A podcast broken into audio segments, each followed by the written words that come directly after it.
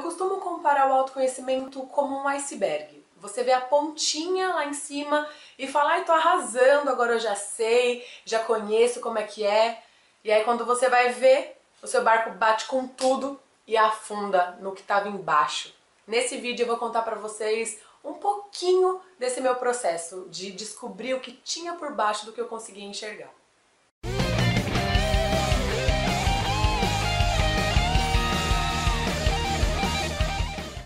Oi gente, tudo bem com vocês?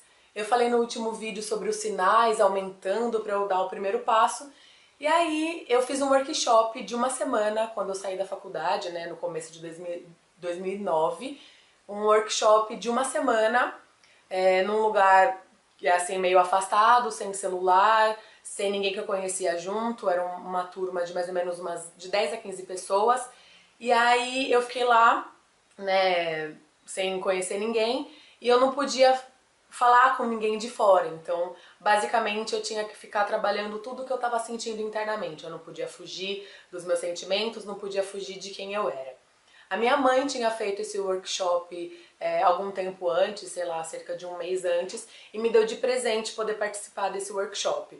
E assim, eu sempre falo da minha mãe, né, que muita gente fala, ah, mas somente ajudou com isso, somente ajudou com aquilo, né, mas vai, sua mãe também era um pouco ausente com, com o seu emagrecimento, porque você ficou tanto tempo, né, acima do peso, só que muito pelo contrário, a minha mãe sempre me ajudou, sempre me incentivou, sempre me apoiou, mas ela também sempre é, entendeu que a minha fuga era comer. Então ela também acabou respeitando esse meu processo de às vezes me afundar na comida, porque era o que eu podia no momento. Então, apesar dela me ajudar me incentivar a mudar, ela também respeitou que eu seguisse o meu caminho do jeito que tinha que ser.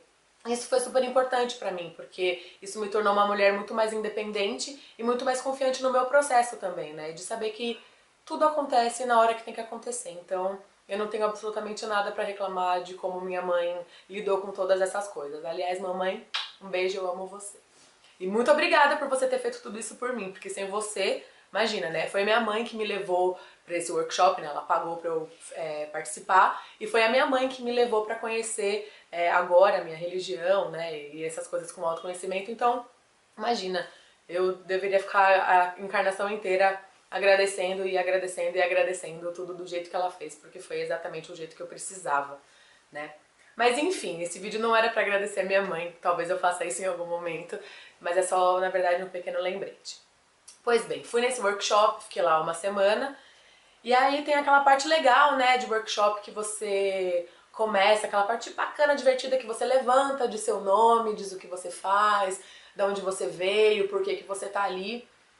E aí, enquanto eu via as pessoas, né, é, se apresentando e falando sobre as coisas dela, delas, eu, eu ficava pensando assim, putz, eu tenho com certeza uma, uma insegurança. E é isso que tá atrapalhando minha vida, né? Poxa, eu acabei de sair da faculdade, é, até então eu só tinha estudado na vida, então agora eu vou ter que começar minha vida, vou precisar procurar um emprego, vou precisar ter mais responsabilidade com as minhas contas, né? Eu, eu tava meio perdida, então eu achava que o meu problema era insegurança.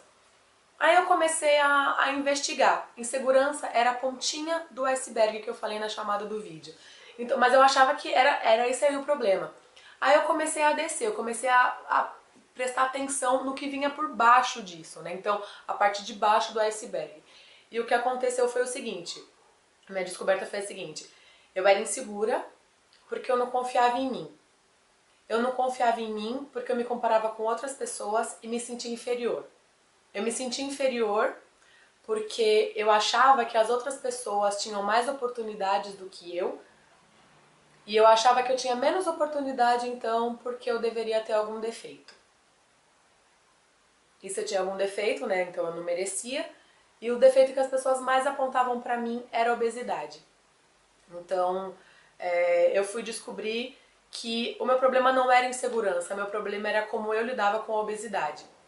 E aí então nesse momento eu levantei, me apresentei, né, falei meu nome e tudo mais.